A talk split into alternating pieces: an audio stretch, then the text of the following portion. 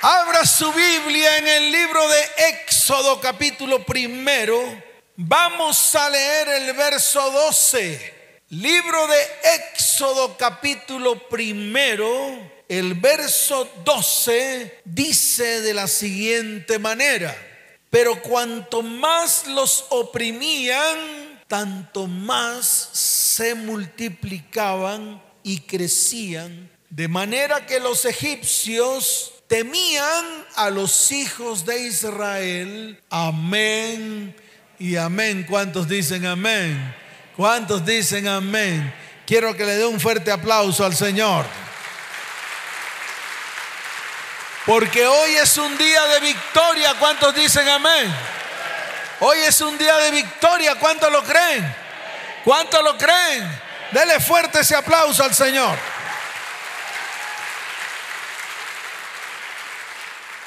Sabemos que estamos en tiempos difíciles, espiritualmente difíciles. Yo quiero hablar de manera espiritual, no tanto en el ámbito visible, sino en el ámbito invisible. Y es necesario que usted comience a entender la diferencia entre lo natural y lo espiritual. Porque mientras lo natural usted lo ve, lo espiritual usted no lo ve. Mientras usted puede ver a sus enemigos naturales de frente, los enemigos espirituales, usted no los puede ver. Aparecen. ¿Qué pasa con los enemigos espirituales? Aparecen y cuando aparecen hay que enfrentarlos, hay que confrontarlos y hay que destruirlos en el nombre de aquel que en la cruz del Calvario destruyó a todos nuestros enemigos espirituales. ¿Cuántos dicen amén? ¿Cuántos lo creen? ¿Cuántos lo creen? Entonces escuche, el enemigo en este tiempo vemos que está destruyendo vidas, hogares, familias y descendientes.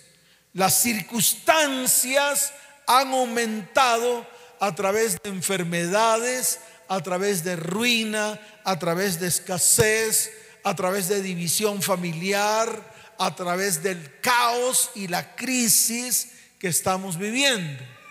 Muchos están viviendo bajo un espíritu llamado el espíritu de temor y de espanto. Muchos están sin esperanza. Muchos están incurriendo en un espíritu de error. El espíritu de engaño está cabalgando por este mundo. Y este espíritu está atacando a la iglesia de Cristo. Por eso es necesario que nosotros nos revistamos, nos que, dígalo fuerte, nos que, nos revistamos, coloquemos en nuestras vidas la armadura de Dios.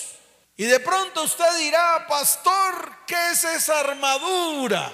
Pastor, ¿es que me tengo que poner algún vestido especial? Pastor, ¿es que me tengo que comprar en la esquina algo especial? Una herradura, alguna cosa. Y yo le digo, no. Porque el vestido espiritual se llama Jesucristo. ¿Cómo se llama el vestido espiritual? Jesucristo es el vestido espiritual. Y usted se tiene que vestir de Él. Usted tiene que mostrarlo a Él. Usted tiene que ser testimonio de todo lo que Él declaró a través de su palabra. ¿Cuántos dicen amén? ¿Cuántos dicen amén? Dele fuerte ese aplauso al Señor.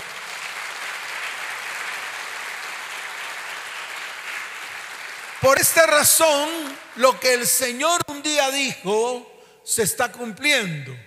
Mire lo que está escrito en el libro de Mateo, capítulo 24, en el verso 4. Léalo con detenimiento, abra bien los ojos para que usted vea que todo lo que el Señor anunció cuando estuvo en la tierra se está cumpliendo en estos momentos. Ese espíritu de engaño y ese espíritu de error está cabalgando en el mundo y en algún momento Yeshua se lo dijo a sus discípulos. ¿A quién se lo dijo?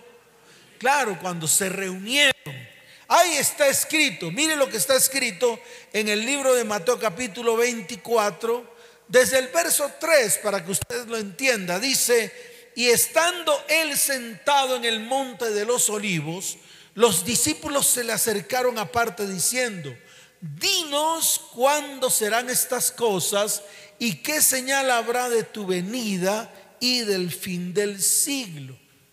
Y llega Jesús y responde. Dice la palabra, respondiendo Jesús les dijo, mirad que nadie os engañe. ¿Cómo dijo? No, levante su mano y diga, tengo que mirar que nadie me engañe.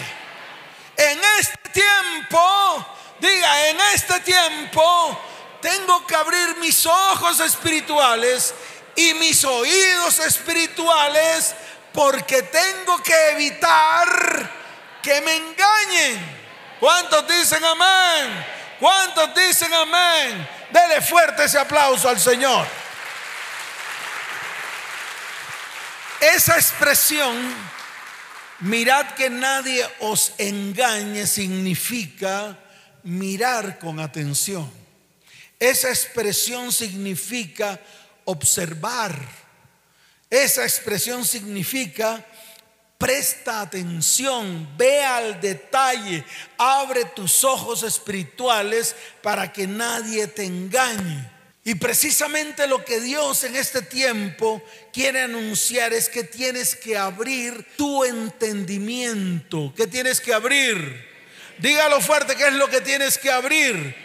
Porque muchos tienen el entendimiento entenebrecido.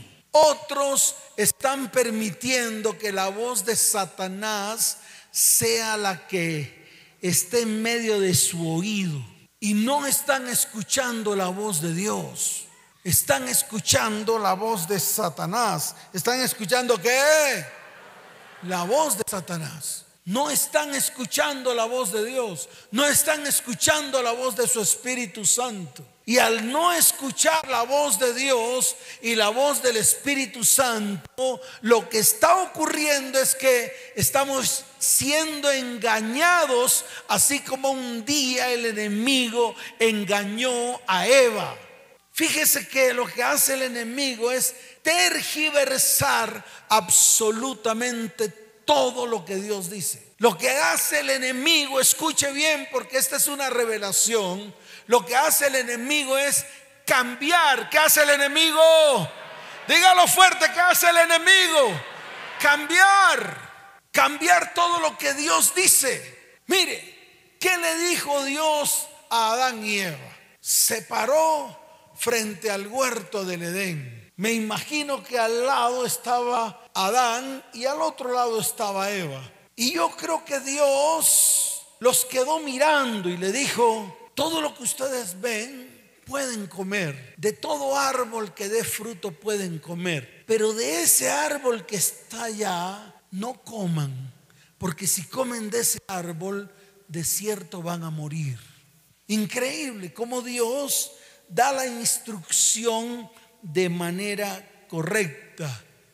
¿Cómo dio la instrucción Dios? Dígalo fuerte, ¿cómo dio la instrucción Dios? de manera correcta y de manera clara. Tal vez así como predicamos aquí nosotros. Predicamos clarito, al pan pan, al vino vino. No tergiversamos la palabra. Tampoco hablamos de manera cuchicuchi, de manera que... Dígalo fuerte, ¿cómo no hablamos? No, no le endulzamos el oído a nadie. No me interesa endulzarle el oído a nadie. Y si a alguien no le gustó lo que se predica, pues que siga escuchando las meloserías del mundo y las meloserías de Satanás. Al final siguen destruidos. Dios se le acerca a Adán y Eva y les dice una verdad. Hace énfasis en lo que le dice. Pero mire cómo Satanás engaña sutilmente. Mire cómo Satanás a través de la serpiente, en el caso de Adán y Eva, los indujo a error y engaño. ¿Los indujo a qué? Dígalo fuerte, a que los indujo.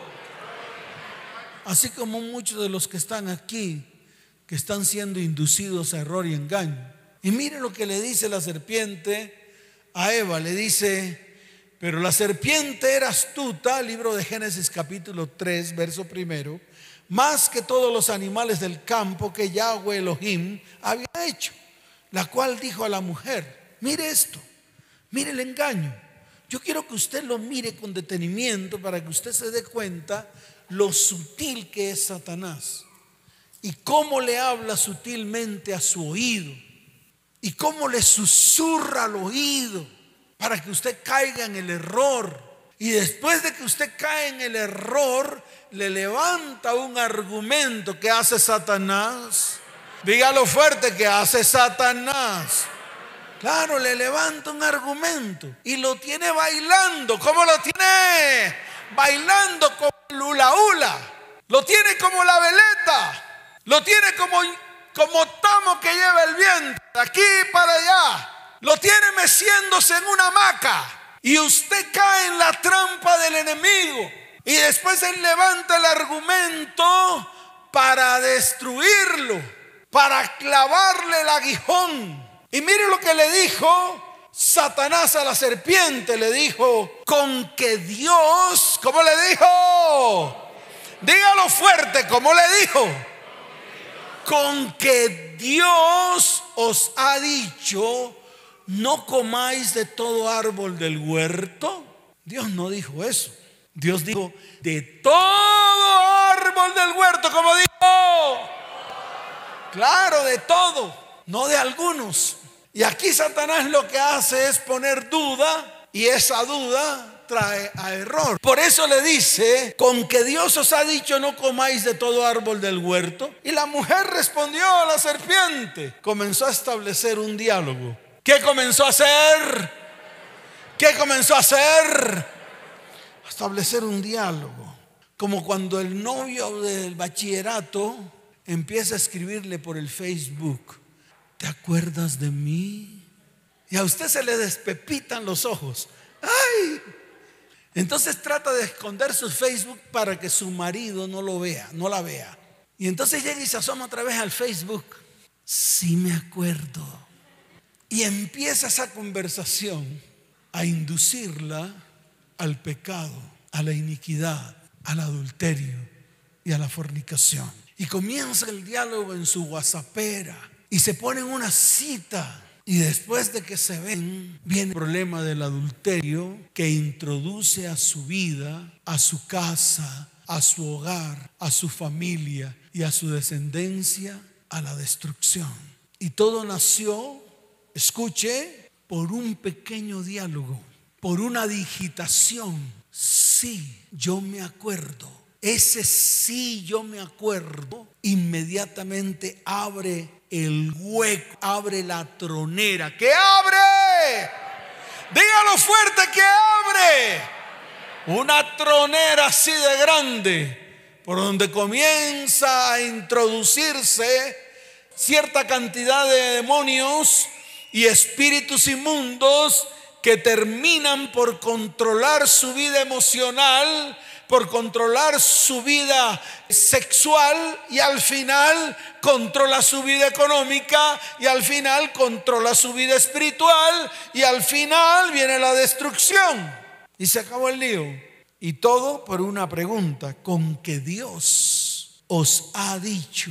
Y viene la mujer y responde, a la serpiente, del fruto de los árboles del huerto podemos comer, pero del fruto del árbol que está en medio del huerto, dijo Dios, no comeréis de él ni le tocaréis para que no muráis.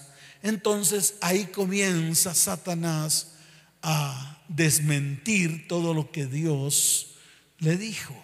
Comenzó a inducir al hombre y a la mujer en medio del pecado, la maldad y la iniquidad al final la destrucción total de esa familia y de sus descendientes. ¿Cuántos dicen amén? ¿Cuántos dicen amén? Dele fuerte ese aplauso al Señor. Por eso, lo que Dios quiere es que usted abra su entendimiento, ya que el enemigo usa el engaño y la mentira como su más grande estrategia. El engaño es la verdad torcida y utilizada para propósitos perversos. Y lo primero que el enemigo busca en tu vida es sembrar dudas. La duda engendra incredulidad y trae como consecuencia el desenfoque y lo desalineado que están los cristianos hoy en día. Al final sales del propósito de Dios y te conduce al error y comienzas a caminar en medio del error. En otras palabras, la duda, la incredulidad y el error son las tres armas que usa Satanás para destruir vidas, para destruir hogares y para destruir familias. Por eso tenemos que pararnos firmes, porque al final todo esto, escuche bien, nos aparta de la verdad. Todo esto nos aleja del propósito de Dios. Por eso tenemos que estar atentos a las artimañas del enemigo. Y después que viene la opresión. Después que viene, viene la opresión. Y comienzas a ser oprimido en todas las áreas de tu vida. Por ejemplo, las personas que utilizan la pornografía como su método de recreación, al final terminan oprimidos en esa área sexual por la misma pornografía.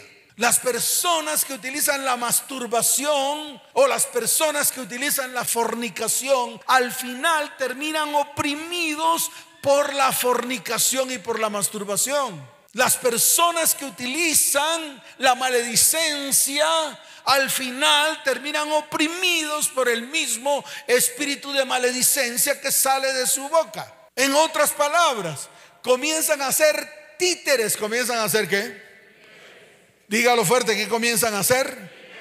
Títeres de esos demonios y espíritus inmundos. Por eso es necesario que a partir de hoy seamos libres del espíritu de opresión al cual un día le abrimos la puerta por causa del pecado, por causa de la maldad y por causa de la iniquidad que en algún momento introdujimos en medio de nuestras vidas, casa, hogar, familia y descendencia. ¿Cuántos dicen amén? ¿Cuántos dicen amén? Dele fuerte ese aplauso al Señor. Ahora, el espíritu de opresión se manifiesta en la tierra desde los tiempos en el que el pueblo de Israel estuvo de esclavo en la tierra de Egipto. Ahí comenzó ese espíritu inmundo a manifestarse en la tierra. Fue desde allí y precisamente lo leímos en el libro de Éxodo capítulo primero verso 12. Mire, si miramos Éxodo, porque yo quiero que usted profundice un poco más en la palabra y aprenda un poco más. En Éxodo primero, desde el verso 9, observe lo que estaba pasando en tierra de Egipto. Recuerde que José, uno de los hijos de Jacob, uno de los hijos de quién? Uno de los hijos de Jacob fue llevado de esclavo a Egipto. Allí servía en Egipto. Pero un día era un muchacho bien simpático y tenía buenas dotes, tenía buenas qué. Dígalo fuerte, ¿qué tenía José? Buenas dotes. Llegó una mujer y lo quiso seducir. Llegó con su vestido medio puesto, totalmente desnuda, se le desnuda a José. Y José en vez de prestar atención a lo que estaba viendo enfrente, salió corriendo. Cuando esta mujer vio que José salió corriendo, esta mujer comenzó a dar alaridos y comenzó a inventar, comenzó a qué? Dígalo fuerte que comenzó a hacer. Claro, a inventar una película que no había sucedido. Esto llevó a José a la cárcel. Pero Dios utilizó la cárcel para revelarle a José ciertos sueños que después fueron llevados a Faraón y después José pasó de ser un hombre sumido en una cárcel a ser uno de los principales de Egipto. Comenzó a ser el gobernador de Egipto. Dios le había dado la sabiduría. ¿Le había dado la qué? La sabiduría para gobernar Egipto. Y más en los tiempos difíciles. En los tiempos en los cuales había escasez en la tierra en los tiempos en los cuales la tierra estaba en medio de la crisis. Y precisamente eso fue lo que quiso hacer en este tiempo el Señor con su iglesia. Pero ¿qué hizo su iglesia? En vez de ser testimonios, en vez de hacer las cosas que Dios había mandado hacer en tiempos de epidemia, la iglesia se escondió. ¿Qué hizo la iglesia?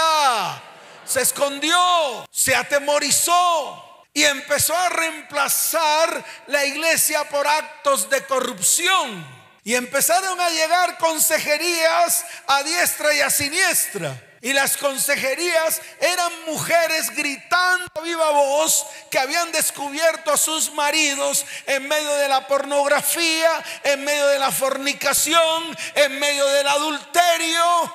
Y empezaron los matrimonios cristianos y no cristianos a destruirse.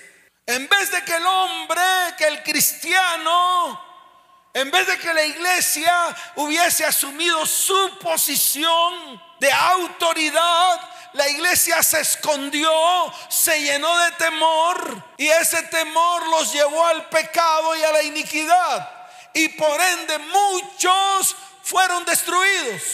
Y eso fue lo que pasó. Por eso al comienzo dije que estamos en un tiempo espiritualmente terrible en medio del caos y la crisis. Y las personas creen que yendo otra vez a las iglesias con cara de cuchiflí van a lograr alguna cosa. Yo les digo, no. Ahora es cuando tenemos que ponernos firmes. ¿Cuántos dicen amén? Eso mismo pasó en los tiempos del Éxodo. Eso mismo pasó en los tiempos de Egipto. Se repitió la historia miles y miles de años después. Y escuche bien, José perdonó a sus hermanos por toda la traición y el engaño. Y colocó a sus hermanos, colocó a quién? Dígalo fuerte, ¿a quién colocó? Los colocó en un buen sitio, en un sitio llamado Gosén. Era un sitio donde podían sembrar, era un sitio donde podían pescar, era un sitio muy próspero y de mucha bendición para ellos. Y el pueblo de Israel, dice la palabra, que comenzó a multiplicarse en gran manera. Dice el verso 9 del capítulo primero de Éxodo. De aquí el pueblo de los hijos de Israel es mayor y más fuerte que nosotros. Ahora pues, seamos sabios para con él, para que no se multiplique y acontezca que viniendo guerra, él también se una a nuestros enemigos y pelee contra nosotros y se vaya de la tierra. Entonces, escuche bien esto, pusieron sobre ellos comisarios de tributos que los molestasen con sus cargas y edificaron para Faraón ciudades de almacenaje, Pitón y Ramesés. Pero cuanto más los oprimían, tanto más se multiplicaban y crecían, de manera que los egipcios tenían, temían a los hijos de Israel. Verso 13. Y los egipcios hicieron servir a los hijos de Israel con dureza. Verso 14. Y amargaron su vida. ¿Y qué? Dígalo fuerte. ¿Y qué? Amargaron su vida. ¿Y cuántos andan amargados? ¿Cuántos andan con raíces de amargura? ¿Cuántos andan hablando contra Dios? ¿Cuántos se apartaron de Dios? ¿Cuántos se apartaron de sus caminos? ¿Cuántos volvieron a sus mismas andanzas? ¿Y sabe por qué? Porque nunca se pusieron firmes. Y aún uno los ve y están en medio de sus opresiones. Y yo le quiero decir a todos los que están aquí, a todos los que están allá en la transmisión, tenemos que levantarnos. Tenemos que levantarnos porque ahora lo que está haciendo Egipto, lo que está haciendo quién? Egipto es lo que dice el verso 14. Egipto nos está amargando la vida con dura servidumbre. Egipto nos está haciendo trabajar más de lo necesario. Egipto nos está atormentando. Egipto nos está robando. Egipto ha aumentado sus tributos para con nosotros. Egipto aumentó los precios de la canasta familiar para comprar menos y morirnos de hambre. Egipto está aumentando los intereses de los créditos. Egipto nos está llevando a la sumisión y a la destrucción. Egipto nos quiere controlar. Egipto nos quiere destruir. Y la iglesia no se levanta firme. La iglesia sigue en sus andanzas. La iglesia no se compromete con el Dios de lo alto para que comience a ser derramado el Espíritu de Dios y comencemos a levantarnos con poder para derribar a Egipto de nuestras vidas. Y hoy es el día en el cual vamos a comenzar a pararnos firmes delante del Dios de lo alto, para que Él vaya delante de nosotros y derribe todo el Egipto que hay en medio de nuestras vidas y en medio de nuestros corazones. ¿Cuántos dicen amén? ¿Cuántos dicen amén? Dele fuerte ese aplauso al Señor.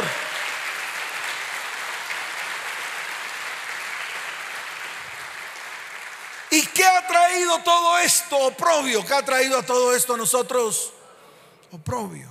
Y mire, el oprobio lo podemos definir como vergüenza, deshonra, menosprecio, escarnio público, vituperio, atropello a la persona deshonor, infamia, afrenta, ignominia, agravio. Vivir en oprobio significa no ver los resultados que deberían acompañar a una vida de fe en el Señor. Vivir en oprobio es no poder ver las promesas que Dios nos ha entregado y proclamarlo con nuestros labios porque estamos en medio de la opresión. Por eso yo los invito hoy a que echemos una mirada a esas promesas que Dios nos ha entregado, porque es el tiempo en el cual Dios quiere levantar su iglesia con poder. Dios quiere rescatarnos del oprobio. Dios quiere rescatarnos de la opresión. Dios quiere levantarnos en este tiempo para ver las grandes victorias que Él ha preparado para su pueblo. ¿Cuántos dicen amén? ¿Cuántos dicen amén? Dele fuerte aplauso al Señor.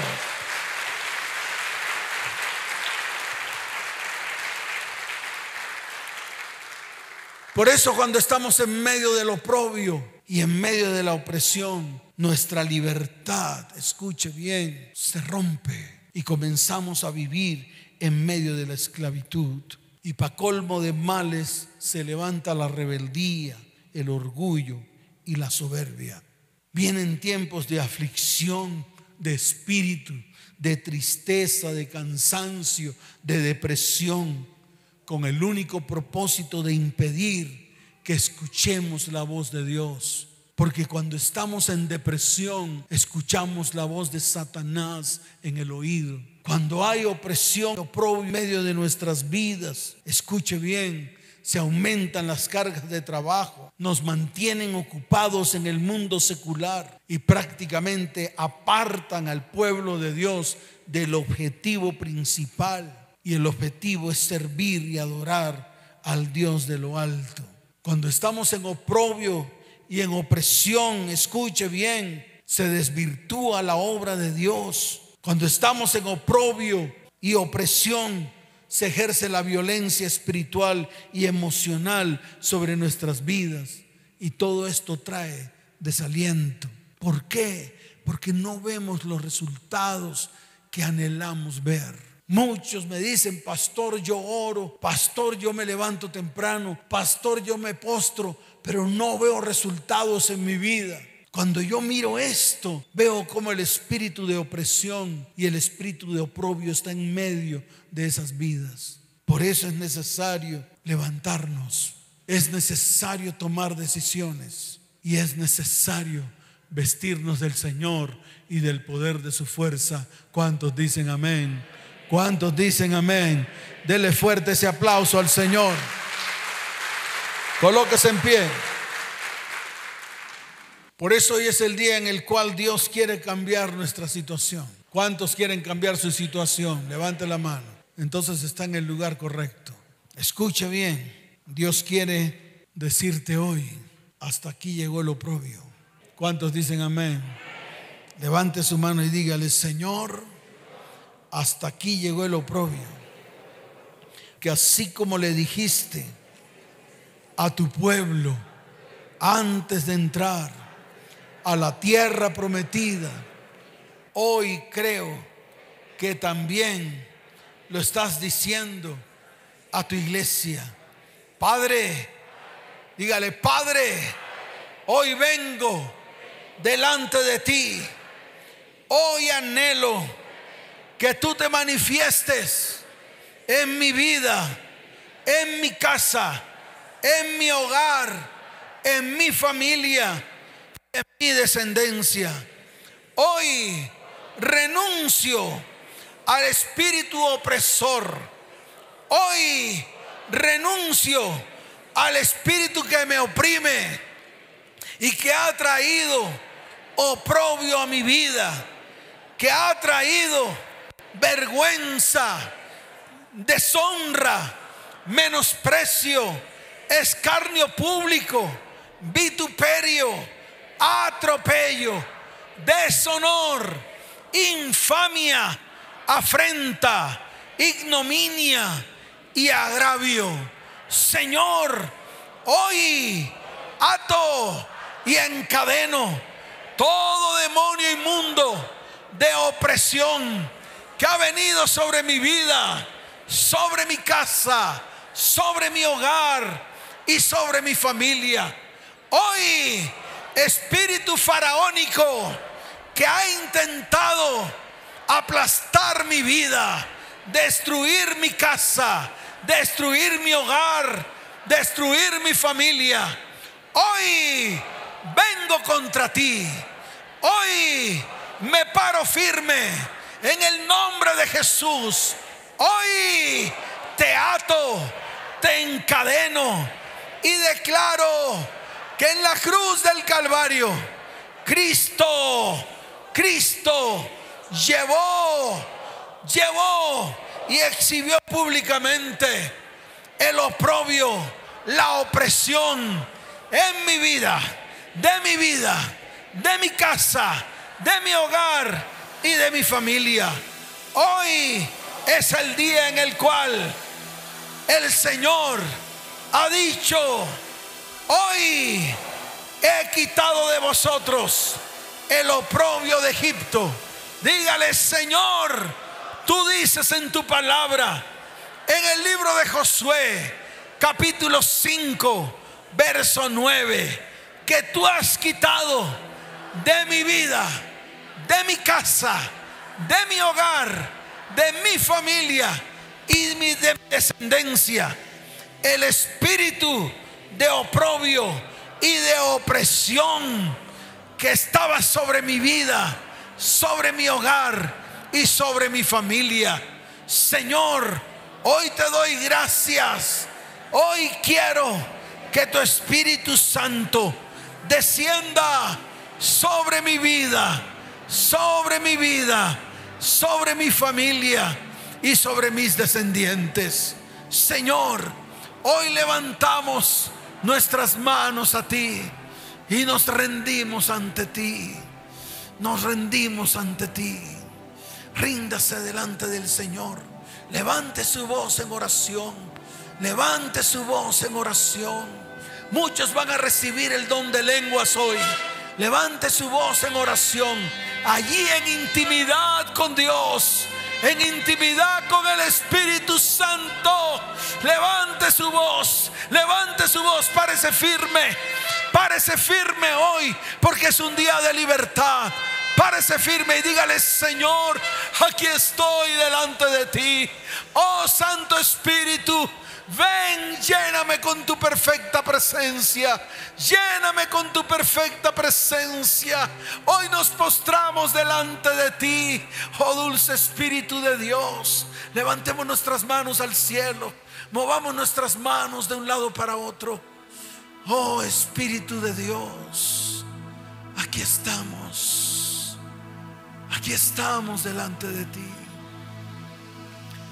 Oh Espíritu Santo, llénanos. no se canse de mover sus manos. Si ha venido a este lugar, es porque usted quiere que Dios haga algo en su vida. Pues hoy es el día. Hoy es el día. Levante sus manos al cielo. Cierre sus ojos.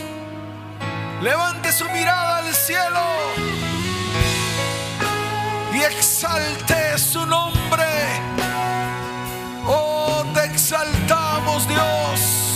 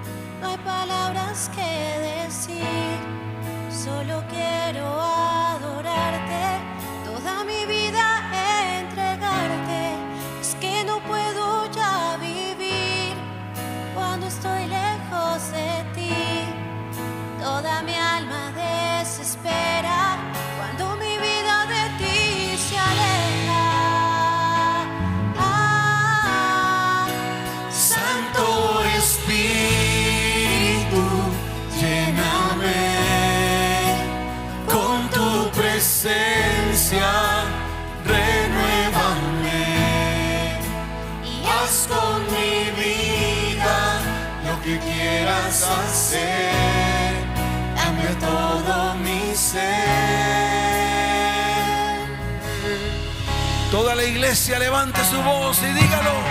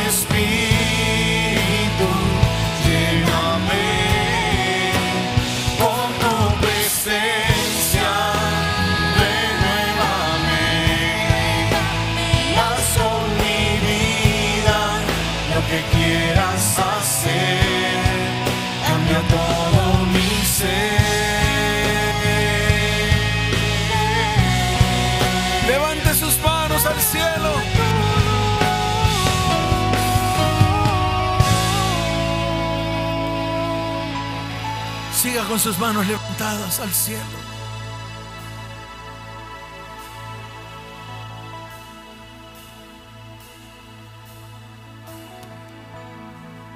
Dice la palabra del Señor en Éxodo capítulo 14, Verso 22. Levante sus manos al cielo. Va a mirar con sus ojos espirituales. Va a abrir su entendimiento hoy. Dice la palabra, entonces los hijos de Israel entraron por en medio del mar en seco, teniendo las aguas como muro a su derecha y muro a su izquierda. Y siguiéndolo los egipcios entraron tras ellos hasta la mitad del mar. Toda la caballería de Faraón, sus carros y su gente de a caballo. Aconteció a la vigilia de la mañana que Yahweh miró el campamento de los egipcios desde la columna de fuego y nube y trastornó el campamento de los egipcios. Levanta su mano y dígale, Señor, trastorna el campamento de los egipcios que han llenado mi vida de opresión y de oprobio. Y mire lo que dice la palabra.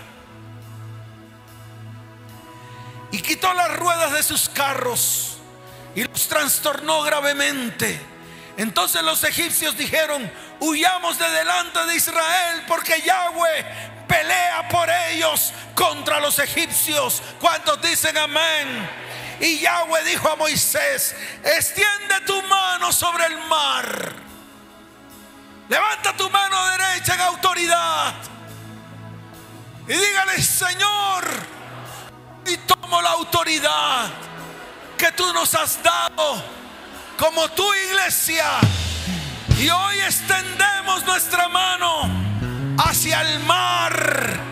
Y hoy es el día en el cual todos los egipcios, todos mis opresores, todos los que me oprimen, todos los que me por debajean, todos los que intentan destruirme, hoy quedan, diga, hoy quedan sepultados en lo profundo del mar. Hoy extendemos nuestras manos y las aguas vuelven sobre los egipcios, sobre sus carros y sobre su caballería Señor, mar, vuélvete con toda tu fuerza. Vuélvete con toda tu fuerza sobre mis enemigos. Derriba a todos los egipcios en medio del mar. Señor, te doy gracias porque hoy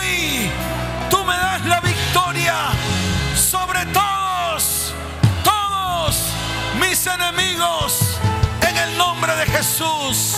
¿Cuántos dicen amén? ¿Cuántos dicen amén? Dele fuerte ese aplauso al Señor. Levanten sus manos al cielo. Levanten sus manos al cielo. Muevan sus manos así. Cierren sus ojos. Cierren sus ojos. Santo Espíritu.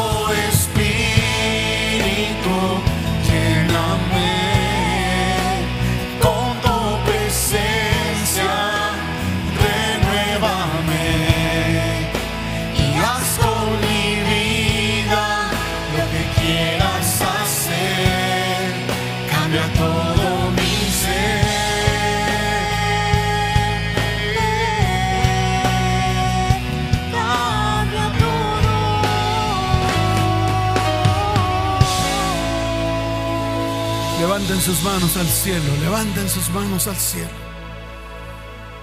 Porque así dice el Señor. Iglesia, esfuérzate, dice Yahweh. Esfuérzate, dice el Señor.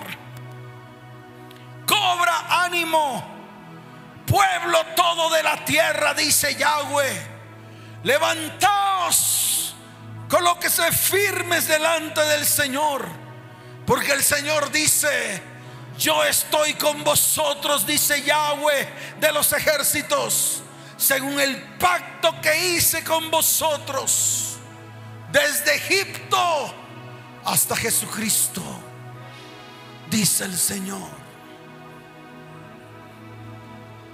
Levante sus manos al cielo. Mi espíritu estará en medio de vosotros, no temáis. Porque así dice Yahweh de los ejércitos. De aquí a poco haré temblar los cielos y la tierra y el mar y la tierra seca. Y haré temblar a todas las naciones. Y vendrá el deseado de todas las naciones y llenaré de gloria esta casa, ha dicho Yahweh de los ejércitos. Porque mía es la plata y mío es el oro, dice Yahweh de los ejércitos. La gloria postrera de esta casa y todos los que están aquí será mayor que la primera, ha dicho Yahweh de los ejércitos. Y daré paz en este lugar, dice Yahweh de los ejércitos. ¿Cuántos dicen amén? ¿Cuántos dicen amén? Dale fuerte ese aplauso al Señor. Da un grito de victoria. Da un grito de victoria. Da un grito de victoria. Fuerte ese aplauso al Rey de Reyes. Ahora levanten sus manos al cielo. Y vamos a decirle, Santo Espíritu, renuévanos. Ven, Espíritu de Dios, sobre nuestras cabezas. Cierren sus ojos. Santo Espíritu,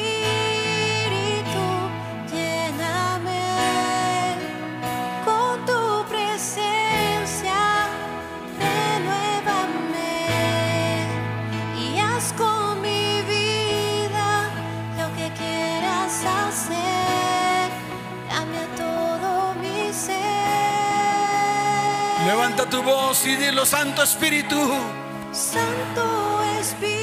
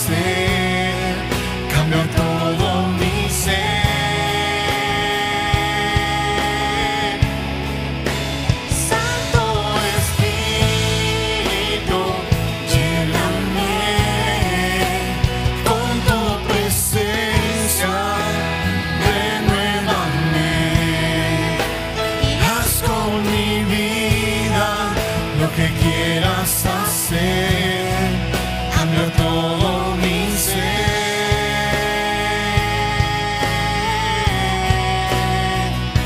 cambia todo. Dale fuerte ese aplauso al que vive por los siglos de los siglos. ¿Cuántos dicen amén? ¿Cuántos dicen amén? Y los que están ahí detrás de las cámaras y los que están aquí que vienen por primera vez, quiero que coloquen su mano en el corazón y levanten su mano derecha al cielo y repitan después de mí esta oración.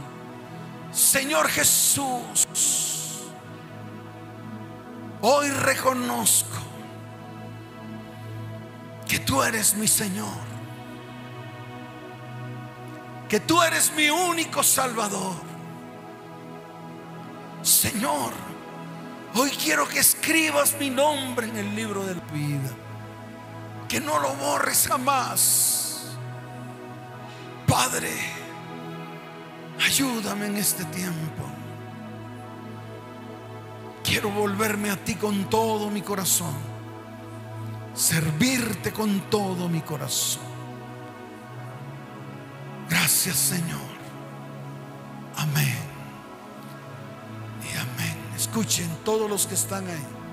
Si necesitan ayuda, en estos momentos está apareciendo un número de celular, el 320-315-9990 y el 310-269-9846. Allí puedes pedir ayuda. Nosotros te daremos ayuda espiritual.